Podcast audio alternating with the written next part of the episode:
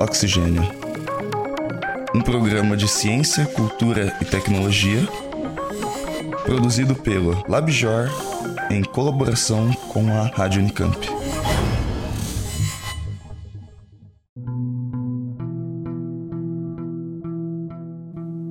No mês passado, nós saímos à procura de um certo galpão branco.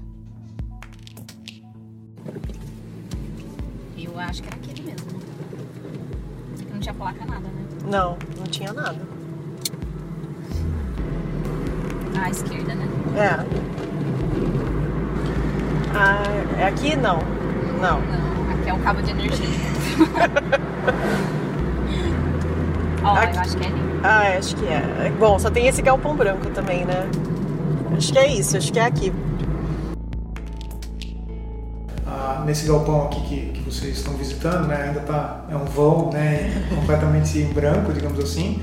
Ah, a gente tem capacidade e já desenhou assim uma linha farmacêutica completa. Então é possível que o produto saia pronto para ser vendido daqui. Daqui, tá? daqui mesmo. Daqui mesmo. Ah, e essa é uma planta Eu piloto. confesso que a gente até se surpreendeu, porque é super moderno aqui dentro. E a gente chegou lá fora e falou, é aqui mesmo, gente? Isso E aí a gente entrou lá, acho que É, não foi assim, essa descrição no primeiro momento é por querer, né, para não chamar muita Deixa eu atenção. perguntar, os seus vizinhos sabem? Acho que não. Acho que não. né? Na verdade, talvez eles já até já tenham visto na TV, a gente já apareceu na TV várias vezes e não sabem que é aqui. Né? Acho que a Tá. maioria das pessoas Então tem sabe. uma coisa por desenho, assim, de ser o mais não Discreto. discreto, possível. É, não é o momento de chamar atenção. Né? Esse foi o Fabrício Pamplona, diretor científico da Entourage Fitolab. Ele recebeu a gente no galpão da empresa, em Valinhos, aqui na região de Campinas. Não foi fácil achar esse lugar. Não tinha absolutamente nenhum nome, nenhum sinal na fachada. Normalmente, uma startup farmacêutica não precisaria se preocupar em não chamar atenção. Mas tem algo de diferente nessa empresa. O medicamento que eles estão criando é a base da planta cannabis sativa, ou seja, é a base de maconha. Depois da cannabis, diminuíram 80% das A cannabis ela é muito boa para os espasmos né, e para as Do ponto dores. de vista legislativo, a maconha é uma substância proibida no Os Brasil. canabinoides já tem em torno de 100 identificados, os mais famosos são o THC e o CBD. Eu sou Leonardo Fernandes. Eu sou Beatriz Guimarães. E eu sou a Sara Zobel Lima e esse é o Oxigênio 53, maconha, vide bula. A Entourage Fitolab é uma startup farmacêutica que está desenvolvendo uma droga a partir do óleo da cannabis. Essa droga busca tratar a epilepsia refratária. A epilepsia refratária é aquela que não responde a outros tratamentos. A startup trabalhou com a Unicamp para desenvolver um método de extração dos princípios ativos da maconha. O diretor científico dessa empresa, o Fabrício Pamplona, é doutor em farmacologia. As epilepsias, é, elas acometem 1% da população dos países. Né? Então, no Brasil a gente tem 200 milhões de pessoas, são 2 milhões de epiléticos, mais ou menos. Um terço desses 2 milhões são refratários aos tratamentos atuais, atualmente disponíveis. Então, imagina que em torno de 600, 700 mil pessoas têm epilepsias intratáveis. O Fabrício pesquisa sobre endocannabinoides há mais de 15 anos. Apesar da semelhança com o nome da cannabis, os endocannabinoides não vêm da maconha. Endocannabinoides são moléculas produzidas naturalmente pelo nosso cérebro. Nós produzimos canabinoides, né? Os humanos produzem canabinoides. Sim, sim, os endocannabinoides. Né? Como a gente brinca, as endoconhas. Adorei. É, produz vários também, né? Aí os dois mais famosos são a anandamida e o 2AG. E não só a gente produz, como eles são essenciais para uma série de funções biológicas, né? fisiológicas. Para você ter uma ideia, metade dos neurônios do nosso cérebro produzem esse tipo de substância. E o que, que ele faz no cérebro? Muitas coisas. Posso mencionar, por exemplo, regular o ciclo de sono, é, ele ajuda na regulação da dor, ele ajuda na regulação da atividade elétrica, ajuda no metabolismo, é uma série de coisas muito fundamentais. Então ele, ele garante que as coisas, a, a, que, a, que a função neuronal flutue em torno de um nível que é normal, digamos A assim. sua química do cérebro fica ali balanceada. Fique balanceado, pronto, você falou melhor que assim. eu. Há cerca de seis anos, o Fabrício estava pesquisando o efeito desses endocannabinoides nos neurônios de pacientes com epilepsia. O estudo envolveu crianças com epilepsias graves, com muitas convulsões por semana e que não respondiam a tratamentos convencionais. Foi aí que o Fabrício começou a entrar em contato com os pais desses pacientes, que recorriam a qualquer tipo de tratamento possível para tentar ajudar seus filhos. E aí onde é que eu entro nessa história? Os pacientes chegavam para mim com os frasquinhos e falando assim, ó, oh, doutor, eu tô tomando isso aqui, quer dizer, minha filha está tomando isso aqui, meu filho está tomando isso aqui, a gente não sabe exatamente como é que funciona, é um cara que viu na internet, que está preparando a partir da maconha, a gente não sabe o que, que tem dentro, mas está funcionando. Ah, eu importei, não sei de onde, não tenho certeza é, quanto a dose, quanto que eu devo tomar. Vinham com dúvidas super básicas, mas me relatavam que aquilo estava funcionando. E aí, minha primeira função foi tentar entender, né? tentar dosar com as ferramentas que eu tinha na mão e tentar é, dar algum discernimento para essa, essa terapia que eles estavam fazendo sozinhos. E aí que eu fui impulsionado para dentro desse projeto. Né? Eu olhei aquilo e falei, cara, essas pessoas estão precisando de uma ajuda real hoje, não é a ciência que vai trazer um resultado para daqui a 10 anos, né? a gente tem que ajudar hoje. E aí que eu comecei, a, assim, me despertou esse tipo de, de vontade, de interesse, e eu percebi que eu podia ajudar. Então, o Fabrício começou a estudar como os compostos produzidos pela cannabis poderiam regular os processos neurológicos desses pacientes. O efeito da cannabis também depende muito da dose e da frequência, né? mas em geral você age nos mesmos receptores que o sistema endocannabinoide já usa, digamos assim. Sim. E segundo ele, é até complicado falar de cannabis como se a planta fosse uma coisa só. Assim como você fala assim, ah, um vinho. Nossa, tem Cabernet, tem Merlot, tem, né, tem vinho branco, vinho verde. A cannabis já está ficando assim. Ela é um commodity muito sofisticado, tá? Então, você tem os dois principais ativos. Né? Primeiro, você tem a, a principal classe, que são os canabinoides, mas tem outros ativos de interesse que não são canabinoides e que também têm propriedades biológicas e eventualmente medicinais. Né? Posso citar, por exemplo, flavonoides e terpenos, que são bastante interessantes. Tá? E tanto o THC quanto o CBD são, canabi... são canabinoides. Isso, eu ia falar. E dentro dos canabinoides já tem quase 100, em torno de 100 identificados. Claro que não são todos em grandes proporções. Dentro desses 100, os mais famosos são o THC e o CBD. Tá? Então, mesmo assim, minimamente a gente precisa falar, ah, é uma cannabis que tem alto nível de CBD ou é uma cannabis que tem alto nível de THC. No mínimo, essa distinção precisa ser feita. THC é o composto mais famoso e é o que causa a euforia, o barato da maconha. Já o CBD, que é o canabidiol, não tem efeito psicoativo, ou seja, ele não dá barato. Ele é um dos compostos da planta mais explorados quanto ao seu potencial terapêutico. Isso tem levado ao uso e ao estudo do CBD ou dos extratos ricos em CBD para tratar doenças que causam convulsões, principalmente em certas epilepsias graves e refratárias. Mas afinal, o que é uma convulsão? O cérebro é feito de milhões de células nervosas, os neurônios. Para transmitir informação, os neurônios se comunicam com outros neurônios através de impulsos elétricos, as sinapses. Normalmente, esses sinais são coordenados e os neurônios são ativados de maneira a produzir pensamentos, sentimentos, movimentos e também a controlar as funções corporais. Uma convulsão ocorre quando o padrão normal desses impulsos é perturbado, e aí há um aumento desordenado na atividade elétrica do cérebro.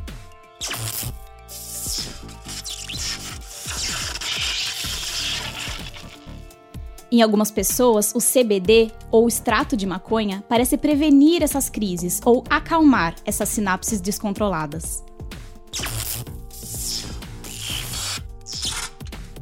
Os cientistas ainda estão estudando a extensão desse efeito e como ele é obtido. Ainda são necessários mais pesquisas e testes clínicos.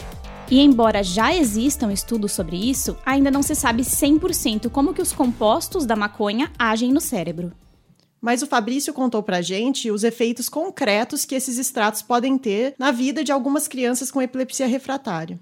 Existem muitos casos diferentes, né, mas o mais comum são crianças que têm dezenas de convulsões por semana, né? tem casos de, sei lá, de 20, mas tem casos de 80, tem casos mais, mais de 100, ou seja, pessoas convulsionam muito e, em geral, é, tem uma redução drástica desse, do número de convulsões e também o ganho de qualidade de vida que vem associado. Tá? Porque quando uma pessoa convulsiona muito, o neurodesenvolvimento dela é completamente comprometido. Então é comum você ver relatos assim, ah, minha filha estava começando a falar pô, começou a ter uma série de convulsões e regrediu bastante. Ou tinha um vocabulário melhor, perdeu o vocabulário. Estava começando a andar, não anda mais. E aí, com o tratamento, o que, o que as mães relatam é: ah, meu filho está andando, meu filho voltou a falar, meu filho não bate mais nos amiguinhos, meu filho dorme bem. É esse tipo de coisa que as pessoas percebem, que é decorrente do controle da convulsão. Assim, se o cérebro está em curto-circuito, não adianta querer pensar que a criança vai ter um desenvolvimento normal. Exato. Então, assim, as consequências são melhora cognitiva, melhora de coordenação motora, de fala, né, melhora de sono, melhora de comportamento e, de fato, ter um neurodesenvolvimento normal. Né? Você tem um ganho de neuroplasticidade também associado, hein? é incrível. E foi justamente isso que aconteceu com a Clarion.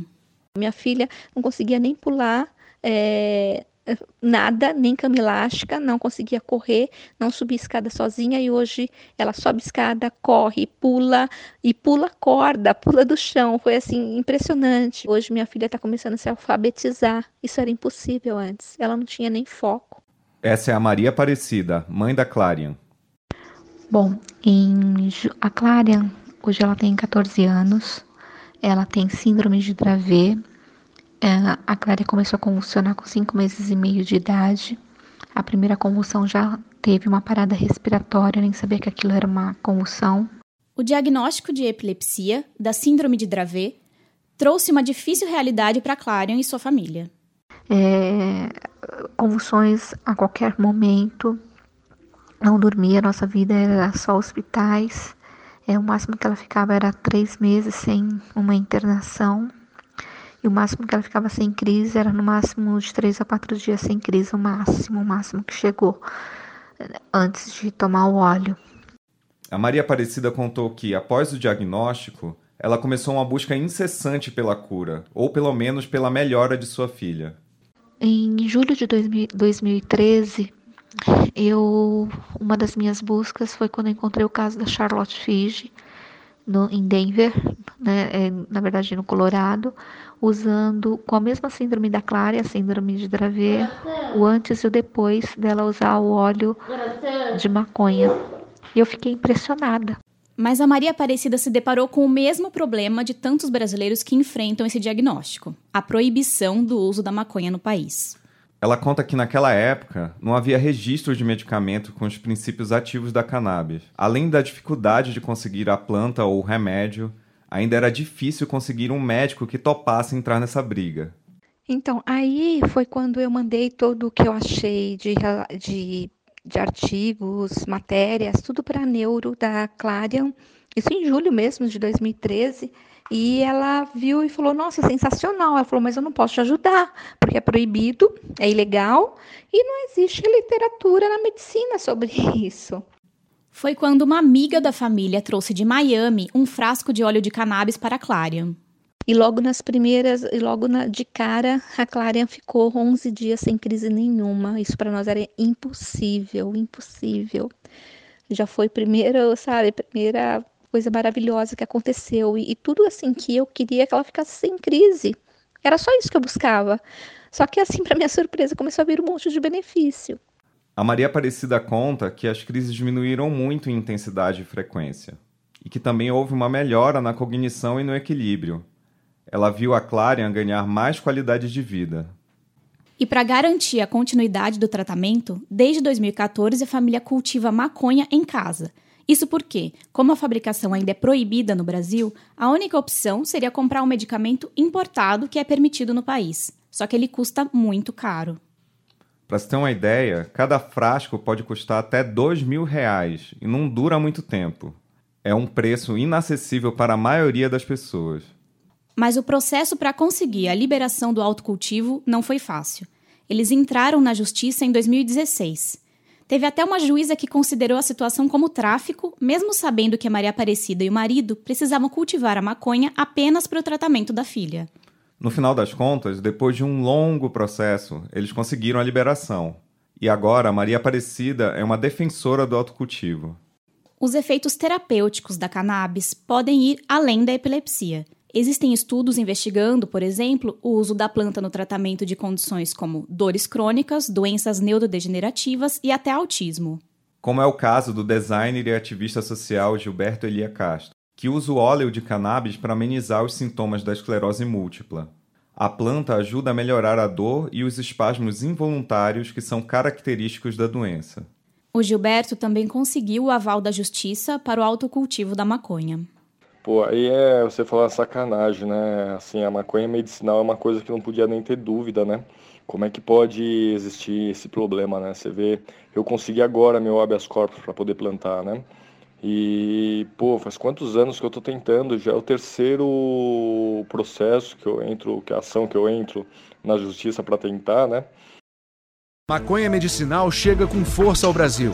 Eles decidiram então enfrentar a lei e importar o medicamento, mesmo sabendo que era proibido no Brasil. E tem mães que estão aprendendo a preparar para os seus filhos o medicamento feito com substâncias extraídas da maconha. Te causou alguma surpresa quando você ouviu falar nisso, na maconha medicinal? No Brasil, o proibicionismo com relação à maconha acompanhou o movimento americano das décadas de 60 e 70, quando começou uma guerra contra as drogas. Essa guerra foi institucionalizada por três convenções da ONU, que tentavam controlar a circulação de diversas substâncias pelo mundo. No Brasil, o resultado foi a proibição do uso, do consumo, do porte e da venda da maconha e outras drogas. Fato é que o proibicionismo também impediu que essas substâncias pudessem ser usadas como medicamentos é, durante décadas.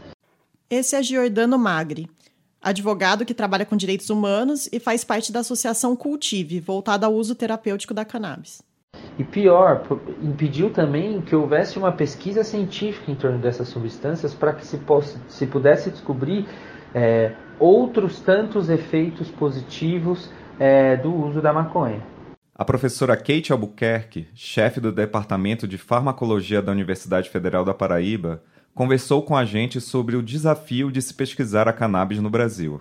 Então, assim, a gente tem respaldo jurídico para estudar, mas pela falta de informação de muitas pessoas dentro da academia, isso acaba se tornando difícil, né? E atrelado à falta de informação ainda vem o preconceito. Então, assim, para você ter uma ideia, nosso projeto de pesquisa demorou muito para sair, para ser aprovado no comitê de ética, tá? Demorou alguns meses. E isso foi surpresa para nós, porque nós estamos, estamos acostumados a provar projeto de pesquisa em alguns dias, algumas semanas, né? tá? Nunca com uma duração é, enorme, como foi o caso desse meu projeto de pesquisa com a cannabis. Apesar das dificuldades encontradas, é importante falar de alguns avanços que aconteceram na última década.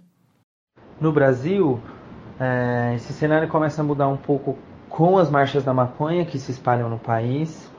Em 2014, a justiça autoriza a Annie Fisher, que é uma menina com uma doença genética grave é, e é tratada com CBD, a fazer a importação do óleo. E aí, um juiz federal autoriza, é, na verdade, condena a Anvisa a fornecer e a União a fornecer, a regular a cannabis como um medicamento e a fazer a prescrição e importação do medicamento com base na planta, inclusive com THC.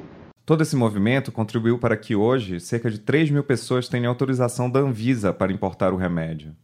Mas o problema ainda está longe de ser resolvido, já que esse número não representa nem 1% da demanda estimada.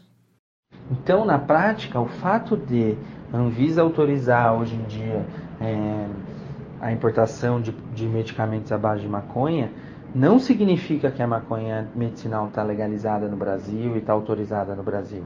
O que você consegue ter é a autorização para importação do óleo, que custa R$ 1.500 o frasco, que deve dar o quê? Para uma, duas semanas, a depender da quantidade de uso por paciente. Essa realidade é absolutamente inviável para mais de 90% dos pacientes que fazem o uso terapêutico da maconha. A Anvisa publicou uma nota técnica em julho de 2017 dizendo que não é contrária ao uso da maconha para fins medicinais. Cita, inclusive, o registro do medicamento Mevatil, à base de THC e canabidiol, que ocorreu naquele ano. Nessa mesma nota, a Anvisa diz que entende a importância do cultivo da cannabis destinado a fins científicos ou médicos, e diz que esse assunto merece uma regulamentação ou projeto específico. Mas essa regulamentação ainda não existe. A professora Kate Albuquerque reforça essa necessidade. A nossa legislação não proíbe a pesquisa, mas ela proíbe a plantação, o cultivo. Então, como é que a gente vai pesquisar sem ter a matéria-prima para pesquisar? Então fica uma, uma incógnita, né? A Anvisa ficou de lançar regulamentação, tá, para cultivo da cannabis por instituições de pesquisa desde o ano passado, ainda não lançou. Por se tratar de uma planta cheia de tabus, era de se esperar que a legislação por trás da maconha não fosse algo tão simples de se resolver ou de entender. Mas o que será que podemos esperar do futuro? No Brasil, com a dificuldade e o alto custo da importação de medicamentos à base de cannabis, várias famílias têm recorrido ao autocultivo. Apesar dessa ser uma solução para muita gente, é preciso lembrar que o autocultivo não é nada fácil. A maconha não é uma planta simples de ser cultivada e exige vários cuidados específicos. Imagina só ter que conciliar uma jornada cansativa de trabalho com algo tão delicado quanto o cultivo de cannabis. Além disso, ainda é preciso aprofundar os estudos para compreender a ação dos mais de 400 compostos químicos produzidos pela planta, tanto para entender melhor as funções que eles desempenham no organismo, como para saber quais as doses adequadas e os possíveis efeitos colaterais. E quando se trata de garantir a eficácia desse tratamento, o autocultivo pode não ser o método ideal, já que é difícil controlar as proporções dos diferentes princípios ativos da planta. Mesmo nos Estados Unidos, onde a maconha medicinal é legal em 29 estados, os médicos ainda não podem garantir a formulação do óleo de canabidiol, que apesar de já ser comercializado, ainda não tem status oficial como medicamento e acaba não passando por testes de qualidade tão criteriosos. No Brasil, para que haja um avanço no conhecimento sobre os tratamentos e também uma melhora na qualidade dos extratos e dos remédios derivados de cannabis, a legislação precisa evoluir junto com a ciência. A farmacêutica Kate Albuquerque espera um futuro melhor para a pesquisa da maconha medicinal. Eu tenho uma perspectiva de que no futuro haja essa regulamentação para o cultivo, tá? E que as instituições de pesquisa possam cultivar para produzir né, o material necessário para se estudar, para se fazer o produto para estudar, tá? Com todo o rigor científico de uma instituição de pesquisa que vai desde a, do cultivo, padronização desse cultivo, padronização do extrato, para se poder estudar tanto em nível é, não clínico, nos animais de laboratório, quanto em nível clínico, nas quatro fases do ensaio clínico. Então, assim, eu tenho, eu vejo, eu vislumbro, né, um futuro próximo com uma regulamentação que venha a melhorar, ampliar as pesquisas no nosso país. Ela e mais um grupo de pesquisadores fundaram recentemente a Sociedade Brasileira de Estudos da Cannabis, e essa é uma das atividades do país nesse sentido. E tem mais. A Unifesp foi o berço da Maconha Brás, que é um grupo interdisciplinar de estudos sobre a maconha que busca contribuir para a difusão do conhecimento científico da planta. No Brasil, existem pelo menos três empreitadas para desenvolver medicamentos para epilepsia refratária à base de extratos da maconha. A farmacêutica Prati Donaduzzi, em parceria com a Faculdade de Medicina da USP de Ribeirão Preto, está na fase final de testes clínicos do medicamento que terá fabricação nacional. A Fiocannabis, uma parceria entre a UFRJ e a Fiocruz, também tem a finalidade de desenvolver tratamentos para epilepsia. E também tem a Entourage Fitolab, que visitamos no início do programa. Essa startup estima que seu medicamento será disponibilizado em 2020. E existem ainda outras organizações, como a Green Hub, que é uma aceleradora de startups voltada para projetos relacionados a cannabis medicinal. E se a gente parar para pensar, todo esse movimento já traz diversas mudanças significativas. Vários setores da sociedade, desde cientistas até os pacientes e as suas famílias, têm buscado juntos o melhor caminho para avançar essa questão da maconha medicinal no Brasil. E eu espero que esse pessoal todo tenha mais facilidade em encontrar o caminho do que eu e a Bia perdidas tentando achar um galpão discreto na beira da rodovia. Acho que você vai ter que eu dar a volta. Ai, ai, será que é aqui mesmo? Ah, que vejo um caminhão abandonado aqui do lado da estrada Tá passando demais. Acho que já Oi, Malomba. Eu juro que eu dirijo bem. Esse episódio foi apresentado por Beatriz Guimarães, Leonardo Fernandes e por mim, Sara Zoubel Lima. Tivemos a colaboração da Maria Letícia Bonatelli, da Sofia Labanca, do Bruno Moraes e Alisson Almeida. E os trabalhos técnicos foram do Otávio Augusto, da Rádio Unicamp. Se você gostou do programa, deixe sua avaliação ou comentário para o Oxigênio lá no aplicativo que você usa para ouvir podcasts. Isso ajuda outras pessoas a encontrarem o programa. E você também pode mandar uma mensagem para a gente no Twitter, Facebook ou Instagram. Ah, e nós queremos saber um pouco mais sobre você. Essa semana, o Oxigênio está lançando uma pesquisa sobre o consumo de podcasts. Você encontra o link para o questionário no nosso site e nas redes sociais. Valeu, gente. Até a próxima.